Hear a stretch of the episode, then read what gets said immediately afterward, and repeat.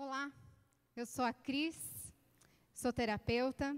Eu quero falar um pouquinho com vocês a respeito do que a neurociência, a economia, a psicanálise fala sobre a cobiça. Bem, se nós olharmos para o dicionário, a cobiça quer dizer desejo desmedido, obstinado por algo, poder, fama, glória, honra, de uma forma bem ampla. Bem, o fato é que nós somos seres insaciáveis. Nós podemos observar isso no comportamento das crianças, até quando recebem um brinquedo que queriam tanto e depois já estão de olho no brinquedo do amigo. Mas se nós olharmos para a vida adulta, nós começamos a observar que a nossa vida não está da mesma forma que a do outro. A gente compara e a gente cai em cobiça. Nós cobiçamos. Bem, se nós olharmos para a economia clássica, os economistas clássicos diziam que uh, um processo decisório, um componente principal para o processo decisório seria a razão. Somos seres racionais? Não, nem tanto assim. Neuroeconomistas atuais, modernos agora, junto com áreas da neurociência, psicologia, entendem que existem dois componentes principais para uma tomada de decisão que desemboca também num comportamento que é a emoção e o ambiente. Bem, nós estamos aqui em pandemia. Todos aqui estão, sem, estão com as suas máscaras, tomando as suas precauções. Uh, se você entrasse aqui e todos estivessem sem máscara, muito provavelmente, isso já aconteceu comigo, você seria influenciado pelo ambiente e tiraria sua máscara, mesmo que você estivesse com medo do coronavírus. Olha só, o, a Universidade Presbiteriana Mackenzie fez uma pesquisa e colocaram dois grupos, grupo A e grupo B, dentro de uma sala, e os dois estavam em jejum. E eles fizeram a seguinte pesquisa: com uh, aparelhos que medissem e estimulassem o cérebro, uma determinada área cerebral chamada córtex pré-frontal. Essa aqui.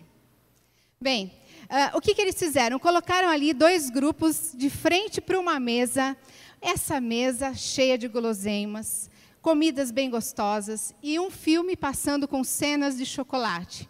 Eles estavam em jejum e com muita fome. E ali aparelhos começaram a monitorar o globo ocular para onde que eles olhavam para aquele momento.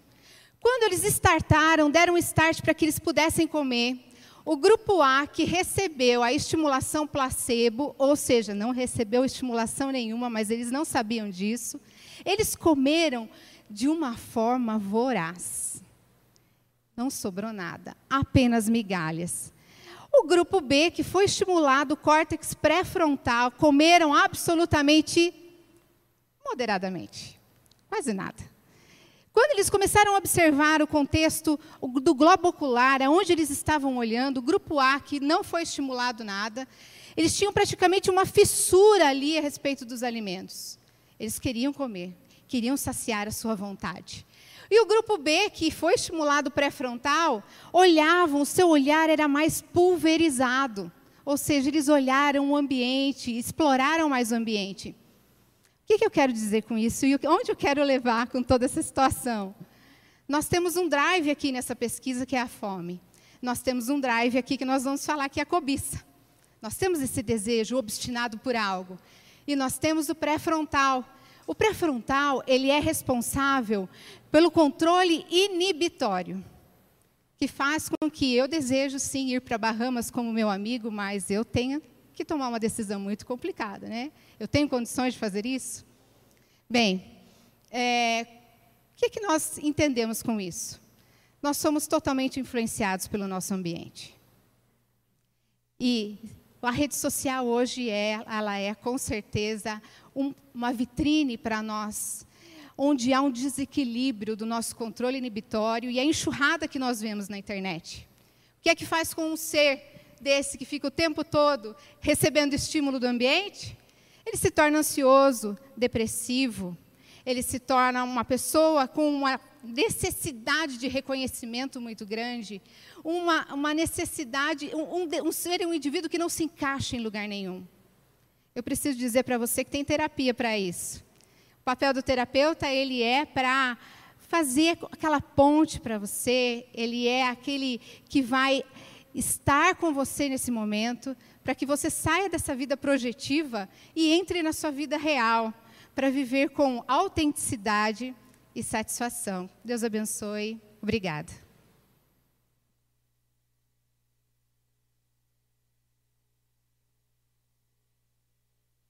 Meus queridos, que momento especial que nós estamos vivendo aqui hoje. Momento de adoração, momento de louvor ao nome do Senhor Jesus, momento de crescimento da palavra. Eu quero mais uma vez dar boas-vindas a todos vocês, com muita alegria, porque o Senhor Deus está aqui entre nós e é a presença dele que torna esse encontro muito especial. Para você também que nos acompanha de casa, que bom que você continua aí com a gente. Temos a certeza que Deus tem uma palavra para o nosso coração nesta hora tão boa de reflexão. O assunto que nós vamos tratar hoje, o terceiro dos vícios do coração do homem, do coração da gente, é exatamente esse que a crise acabou de introduzir para nós, que é o vício da cobiça.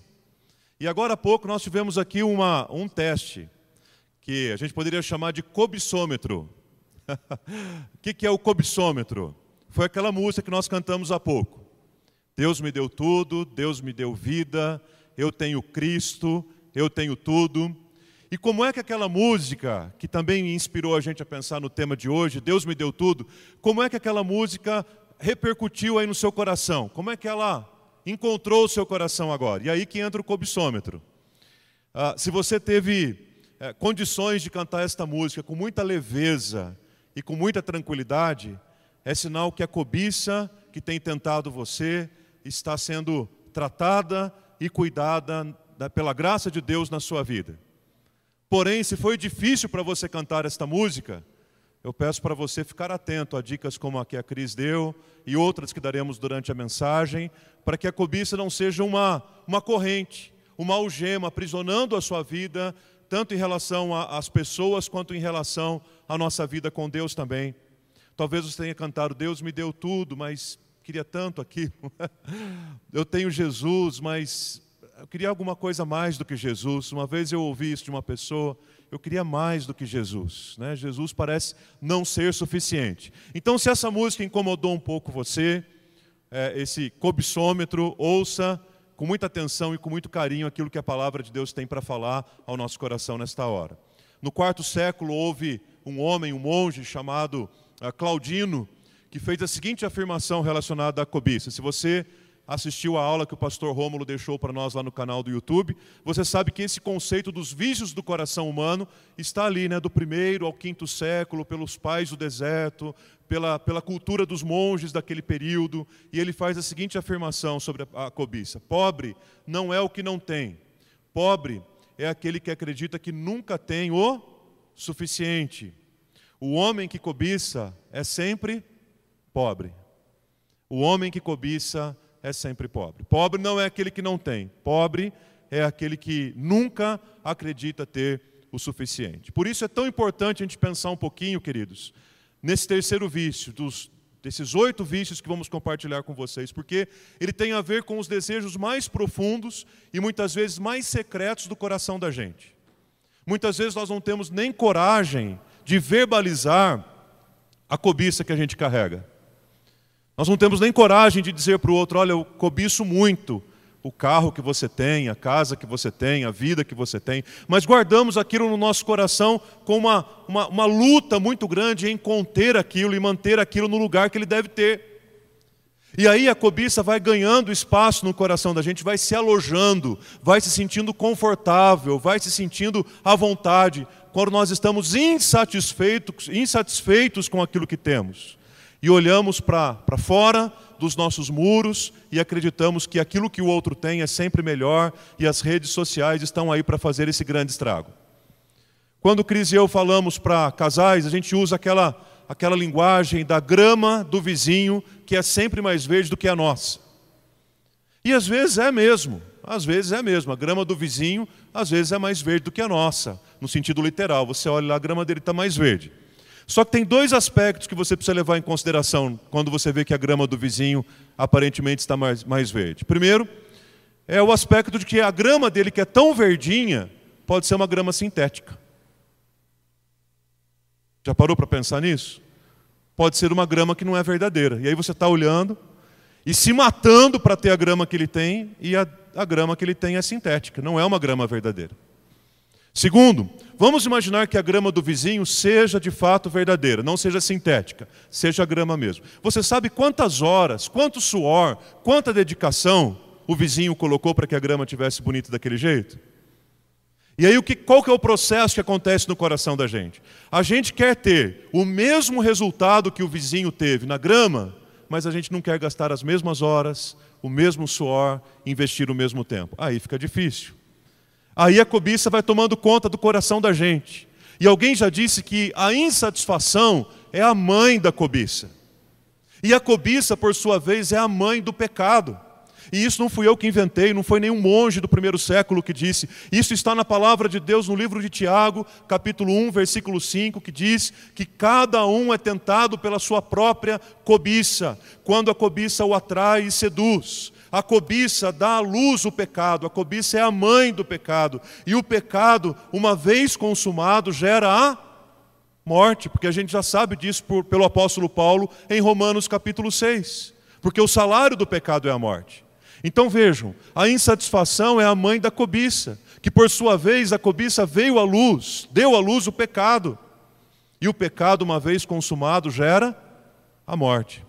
Deixa eu tentar ilustrar para vocês nesse, nessa figura, nesse ciclo que eu chamo de ciclo destruidor e fatal da cobiça.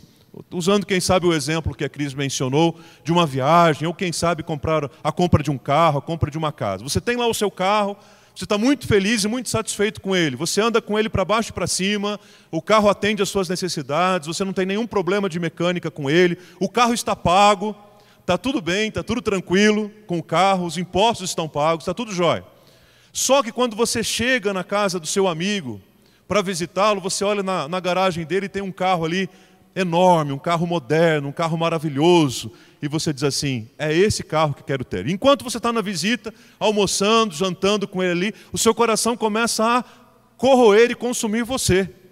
Você fica pensando assim: não é possível que eu vou embora para minha casa com aquele carro, que agora já é velho, aquele carro que não presta, até então estava ótimo. Não é possível, tendo visto aqui na garagem do meu amigo, um carro tão bom, um carro tão moderno como ele. Bom, aí a cobiça começa a tomar conta do meu coração. O que, que eu faço? Sou envolvido pelo desejo. E aí eu quero aquilo de todo jeito. O que eu vou fazer então para satisfazer o meu desejo? Muito simples para comprar um carro. Você vai numa concessionária, dá o seu carro de entrada e parcela o restante em suaves 140 vezes. E aí você leva o carro para casa, um chaveiro bonito, o carro todo lavadinho, cheirando o carro novo, e você leva consigo uma revista, né? primeiro carro que eu comprei financiado, eu recebi uma revista em casa depois de uns dias, que é o seu talão de financiamento, para você pagar mês a mês. Aí, para pagar aquela dívida, o que, que você precisa fazer? Trabalhar mais, porque o que você está trabalhando não daria a você a condição de ter aquele carro. E ter um carro implica em gasolina, imposto, seguro e tantas outras coisas. Você não tinha garagem coberta, agora teve que cobrir, porque você não vai deixar chover no carro novo. E aí você passa a trabalhar mais para pagar a dívida que o seu desejo produziu. O que, que acontece? Você trabalha tanto, trabalha tanto, trabalha tanto, que não tem mais tempo para a esposa, não tem mais tempo para o marido, não tem mais tempo para os filhos, você está envolvido com tantas coisas que você não tem mais tempo para a sua família. E aí acontece o quê? Pode acontecer o quê? Pode acontecer, por exemplo, uma separação conjugal. Uma destruição de uma família, porque tudo começou onde? No desejo. Tudo começou na cobiça. E eu menciono que é um ciclo, gente, porque vamos imaginar um cidadão que viveu esta história, ele, ele enfrentou uma dura separação, uma tragédia na vida familiar por conta disso tudo, mas ele não aprende, ele continua o ciclo, porque amanhã ele vai desejar outra coisa. Agora ele tem o carro que ele quer, até que ele descubra que tem um carro melhor até que ele descubra que tem uma casa que ele pode desejar, até que ele descubra que tem a posição de alguém que ele pode desejar, e assim por diante. Por isso que eu considero um ciclo destruidor e um ciclo fatal, para o qual nós precisamos estar absolutamente atentos, clamando ao Senhor que nos dê satisfação diária naquilo que Ele tem dado para a gente. Que o nosso coração seja tomado mais de satisfação do que de desejos. Que a nossa vida seja mais tomada de alegria e de plenitude do que de desejos, porque o desejo pode levar a gente para esse ciclo. Legal. Quero ler dois versículos com vocês, onde a gente vai apoiar a, a, a, é, o ensino bíblico a respeito da cobiça e como é que a gente pode fazer para lidar com ela. O primeiro deles está no livro do Êxodo, capítulo 20, versículo 17. E se você já leu aí o Pentateuco, você sabe que Êxodo capítulo 20 e Deuteronômio capítulo 5 trazem para a gente o decálogo, os dez mandamentos. E você já entendeu também que o mandamento de Deus, número 10, é o mandamento do não cobiçarás que claramente diz assim: não cobice a casa do seu próximo, não cobice a mulher do teu próximo, não cobice o servo do seu próximo, não cobice a serva da sua próxima, não cobice o boi do seu próximo, não cobice o jumento do seu próximo, nem coisa alguma que pertença ao seu próximo. E numa expectativa mínima de contextualizar isso, o boi e o jumento aqui em questão naquela época tinha muito mais importância que o exemplo do carro que eu acabei de dar. Mas não para por aí, porque lá em Deuteronômio, capítulo 15, versículo 10, tem um alerta muito importante sobre a maneira com que a gente deve dar, sobre a maneira que a gente deve oferecer. Diz assim a palavra: vocês devem dar livremente, sem maldade no coração, porque quando lhe derem o que ele precisa, se referindo ao pobre, porque por isso o Senhor seu Deus os abençoará em todas as suas obras e em tudo aquilo que vocês empreenderem. Então, a bênção de Deus em todas as nossas obras e em tudo aquilo que empreendemos, quando damos livremente, quando oferecemos, como uma expressão clara de desapego, de, de, de oferta, de graça sobre a vida de outras pessoas. E aí, queridos, quando eu olho para esses textos, a palavra de Deus causa um impacto muito grande no meu coração, porque esse, esse desejo pecaminoso que carrega consigo um intuito perverso no coração do homem, ele tem um lugar nas Escrituras que não é qualquer lugar, não. Ele tem um lugar especial que outros vícios que nós já mencionamos e ainda vamos mencionar aqui não estão. Eles podem até aparecer na lista das obras da carne, como o pastor Marcos Vinícius trouxe aqui a semana passada. Mas a cobiça está numa lista da Bíblia muito importante, que é justamente a lista do Decálogo. Portanto, diferentemente de alguns outros vícios, a prática da cobiça é necessariamente a quebra da lei de Deus. Como vimos em Tiago, sim, é verdade, a cobiça é pecado. E olha a abrangência do mandamento lá em Êxodo capítulo 20: não cobice nada da casa, a família, e não cobice nada das posses, dos animais. E vale a pena lembrar ainda que Deus estabeleceu os mandamentos não como uma lei punitiva, não para colocar ali a, a, a restrições à conduta do povo. Os mandamentos de Deus, lá no Êxodo 20, os mandamentos de Deus para nós, na verdade, são para a nossa própria proteção. Queridos, se não fosse a lei da cobiça e outras leis, não fosse o decálogo que fala sobre a cobiça e outras leis, o povo de Deus teria se destruído. Então Deus diz assim: Eu vou dar para vocês dez leis, eu vou dar para vocês aqui um conjunto de leis, e se vocês quiserem viver, vocês andem dentro desta lei. Então a lei de Deus é vida para a gente. E de alguma forma, quando a gente olha a cobiça como um décimo mandamento, a impressão que a gente tem é que o que o autor está dizendo ali é o seguinte: olha, de tudo que vocês viram aqui até o nono mandamento, a cobiça está por trás. Não matarás, não furtarás, honrar pai e mãe, adorar somente a Deus. Comece a puxar aí sua memória os dez mandamentos, ou os nove primeiros mandamentos. De alguma forma, você vai perceber que a cobiça está sempre por trás de alguns deles sempre nos levando a outras quebras da lei de Deus que é tão importante para a nossa própria sobrevivência. Deixa eu enfatizar isso para você. Deus não estabeleceu uma lei, não estabeleceu os dez mandamentos para nos prejudicar, para nos proibir das coisas, para dizer não, não, não para a gente. Deus estabeleceu o seu mandamento para a preservação do seu povo e para a preservação da nossa vida, não apenas agora, como também na eternidade. Por isso, o nosso convite para todos vocês que estão aqui, que estão em casa, nesta mensagem em especial, é que a gente zele pela guarda do décimo mandamento. E não permita que a cobiça tome conta do coração da gente, levando a gente a uma vida de insatisfação, levando a gente a uma vida de pecado diante do Senhor, porque o pecado necessariamente leva à morte. Se existem fontes de cobiça na sua vida, corte. Se a rede social ou as redes sociais, por exemplo, tem sido uma fonte de cobiça na sua vida, corta isso, irmão. Ninguém alimenta aquilo que, que, que destrói a você mesmo. Se aquilo é uma fonte de cobiça para você, deixa de seguir pessoas. Sai do Facebook, sai do Instagram. Você não vai morrer por causa disso. Talvez você morra por continuar lá. Olhe para isso com mais atenção, para que essas coisas não devorem a nossa vida e o nosso relacionamento com aquele que ofereceu e deu tudo para a gente. Mas essa grande catástrofe, esta grande tragédia da cobiça quer roubar da gente.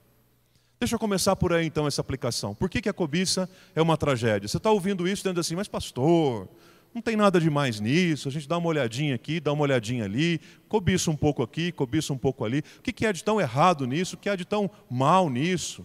Deixa eu explicar para vocês, nós não estamos falando de alguma coisa que pode prejudicar um pouquinho a nossa vida espiritual e a nossa vida com as pessoas. Nós estamos falando de uma verdadeira catástrofe. Nós estamos falando de uma tragédia. Por várias razões. A cobiça é uma catástrofe, primeiro, porque deflagra que há uma, um rompimento da nossa própria comunhão com Deus. Deus colocou Adão e Eva lá no jardim num relacionamento perfeito. E o Senhor disse: Não coma do fruto desta árvore. Pois qual foi o fruto que eles comeram, irmão? Eu fico imaginando que Adão e Eva ali, a nossa humanidade representada ali, desobedecendo a lei de Deus e rompendo e quebrando um relacionamento até, até que o sacrifício de Jesus se consumasse na eternidade. Quando a gente leva em consideração que a cobiça é uma ameaça para a nossa vida, nós entendemos que ela é uma catástrofe, porque ela nos faz lembrar que houve um rompimento com Deus lá atrás. E que o homem foi duramente separado do seu Criador. O homem foi duramente separado. E aí vem esse senso que a Cris falou agora há pouco para vocês: esse senso de, de, insatisfação, de incompletude, de que sempre está faltando alguma coisa, de que nós estamos sempre no não lugar, de que sempre nós estamos para chegar em algum lugar, e a gente quer fazer muito aquela viagem, quando faz, a gente quer outra, a gente quer muito aquele carro, quando a gente compra, a gente quer outro, a gente quer muito aquele emprego, quando a gente tem, a gente não quer mais. Tudo isso como fruto desse rompimento na nossa relação com Deus. Segundo, a cobiça é uma tragédia também porque deflagra que no coração da gente tem um vazio. E esse vazio é exatamente o tamanho do Senhor Jesus. Se você olhar, por exemplo, o diálogo entre Jesus e Nicodemos no Evangelho de João, capítulo 3, você encontra um homem culto, um homem sábio, um doutor da lei, mas que carregava no seu coração e na sua alma um vazio, um senso de insatisfação muito grande. A cobiça é uma catástrofe na nossa vida porque deflagra um processo de maldição sobre aquilo que foi cobiçado.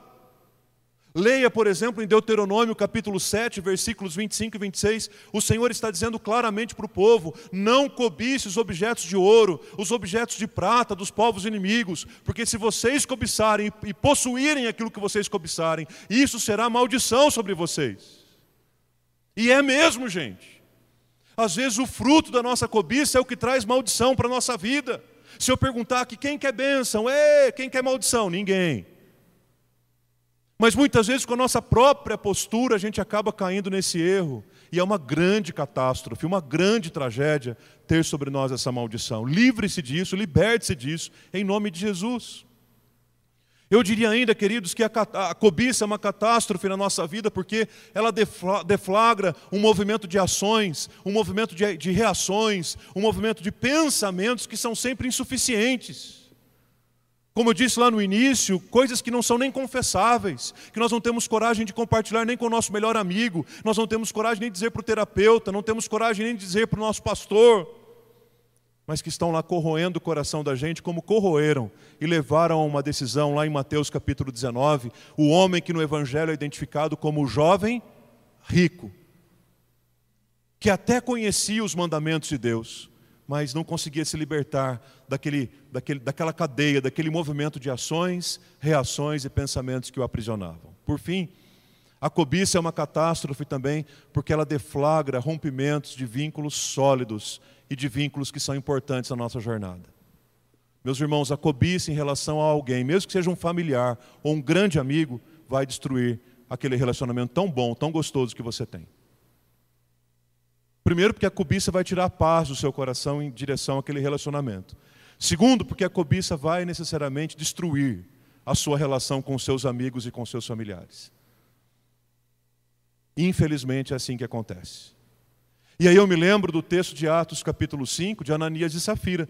Quem eram Ananias e Safira antes daquele acontecimento de Atos, capítulo 5?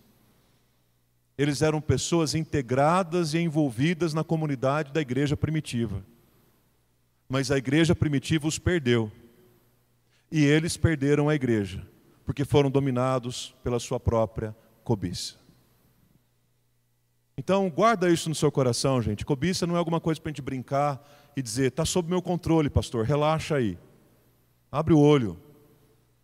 Cobiça é catástrofe. E afasta a gente do relacionamento com Deus e do relacionamento com o próximo. Vamos pensar então agora numa segunda perspectiva, que é a dos antídotos que a gente pode usar para combater a cobiça. Se ela é uma tragédia, se ela é uma catástrofe, eu não quero para a minha vida, então como é que eu posso combater? O primeiro antídoto que eu posso usar para combater a cobiça é a minha fé. Mesmo porque lá em Hebreus capítulo 11, versículo 6, ensina para a gente que sem fé é impossível agradar a Deus. Então você quer se libertar da cobiça, viva pela fé pela fé de que o Senhor vai suprir em Cristo Jesus todas as suas necessidades. Vejam bem, eu estou falando sobre fé, eu estou falando sobre crer. É mais do que saber. Saber você sabe, saber eu sei, saber até o diabo sabe. Mas eu estou falando de crer. Não, eu sei que Deus proverá, mas eu creio que Deus proverá.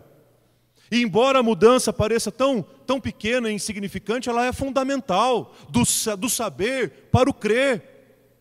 Porque o saber talvez esteja aqui, ó. O saber talvez esteja guardado aqui, mas o crer, ele desce para cá. Então eu sei que Deus proverá, mas por que eu não consigo viver na dependência dele? Porque eu só sei. Eu sei ouvir na escola dominical. O Brasil é um, um, país com maioria cristã. Qualquer pessoa que você perguntar na rua, tem grande chance dele responder que ele sabe também. Mas você precisa fazer com aquilo que você sabe, desça para cá, ó, conexão direta. Mente e coração, coração e mente para que com o coração você creia. É o que Paulo diz aos Romanos, capítulo 10. É com o coração que se crê. Segundo antídoto que você pode usar é o antídoto da graça. Especialmente porque a gente está diretamente envolvido num contexto de meritocracia. O mérito. Sabem por que, que as pessoas cobiçam as coisas que os outros têm? Porque no fundo elas acreditam que merecem mais do que o outro. o que? O fulano? Não, ele não merece. Na minha mão estaria tão melhor administrado, tão melhor cuidado, ele não merece. E aí a gente vai tratando os nossos relacionamentos pelo mérito, e a gente esquece que a nossa vida, ela é marcada e pautada pela graça do nosso Deus. Um outro antídoto com o qual você pode lidar com a cobiça é colocando ordem no seu coração. Meus irmãos, colocar ordem no coração da gente é um processo difícil, pode levar um tempo. Você pode precisar de ajuda espiritual, de ajuda terapêutica, de ajuda profissional. Você pode precisar da ajuda de pessoas, de amigos, de familiares. Mas deixa eu dizer uma coisa para vocês. Para que o coração fique em desordem, basta um movimento simples na nossa vida. Basta uma decisão. Pensa num quebra-cabeça de mil peças que você acabou de montar lá na mesa da sua sala. Quanto tempo você já levou para montar um quebra-cabeça de mil peças? Tem montador de quebra-cabeça aqui ou não? Ninguém monta quebra-cabeça? Quanto tempo um cidadão leva para montar um quebra-cabeça de mil peças? Depende do cidadão. Mas ele pode ter levado horas, dias para montar. Aí o filhinho de três anos vem brincando com a bola, pá de cá, pá de lá, joga a bola no meio do quebra-cabeça. O que, que acontece? As peças se espalham pela sala toda. Colocar ordem no coração da gente dá trabalho, mas para estabelecer a desordem, basta um movimento simples e uma decisão equivocada que tomamos. Prestem bem atenção nisso. Outro antídoto, queridos, é a gratidão. Gratidão não como uma, uma frase de efeito a ser dita. Me parece que está um pouquinho na moda o comportamento atual. Você vai nas lojas, o pessoal fala gratidão. Já viu isso? Me parece que isso virou um pouco jargão. A pessoa põe lá na rede social, gratidão. Você não sabe exatamente o que é que está falando, o que está acontecendo. Fala, muito obrigado. Olha, de coração, obrigado, viu? Por isso que você fez por mim. Obrigado por estar aqui, obrigado pela companhia, pela presença. Não deixa a gratidão virar um jargão. Você pode falar gratidão, não é isso que eu estou dizendo. Só não deixa a gratidão virar um jargão. Eu fui uma vez num local aqui em Sorocaba, que por razões óbvias eu não vou dizer onde foi, comprei um produto e a moça que estava no caixa estava muito brava. Pensa numa mulher brava. E ela atendia o caixa e dava bronca no pessoal que estava do lado. Fulano, atende tal coisa, ciclano, pega não sei o quê, Beltrano, faz tal coisa. E eu na fila observando o comportamento da mulher no caixa. Chegou a minha vez, ela mal entendeu o que eu pedi. O que, que é? O que, que o senhor falou? Crédito ou débito? Fulano, pega lá, blá, blá, blá. Quando eu terminei, peguei meu cartão de volta, ela virou para mim e falou: gratidão.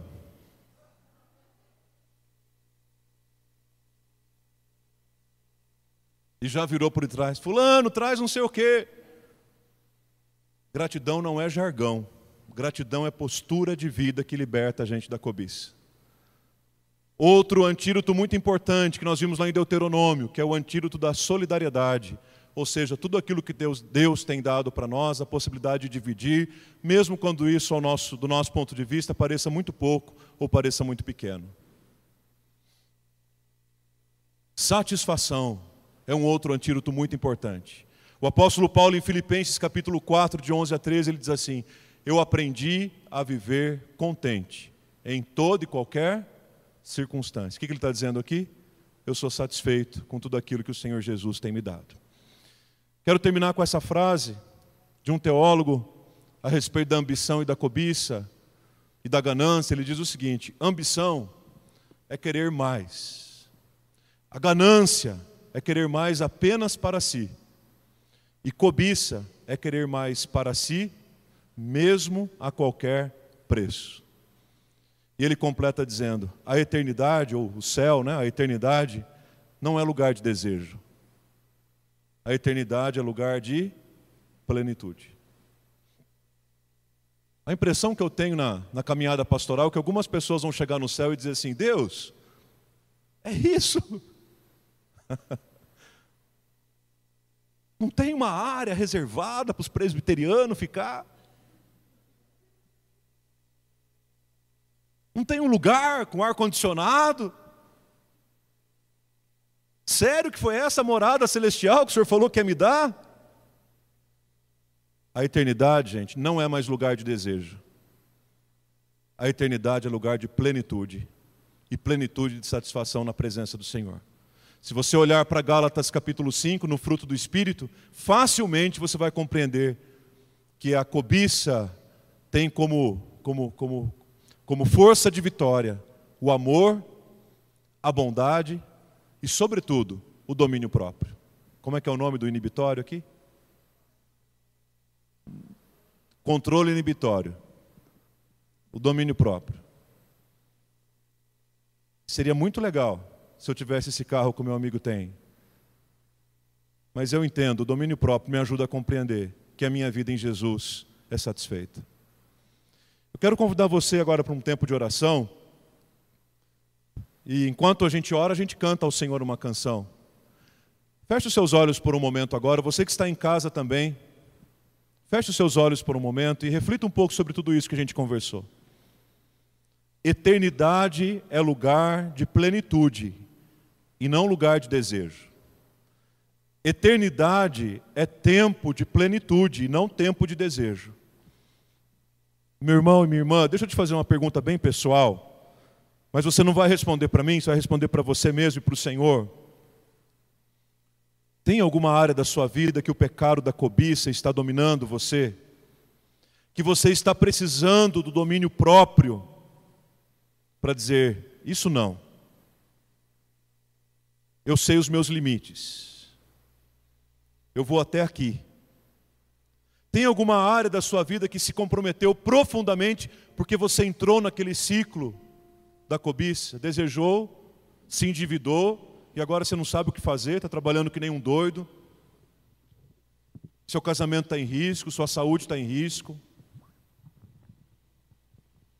Tem alguma área da sua vida que a cobiça tem consumido, tem feito estragos.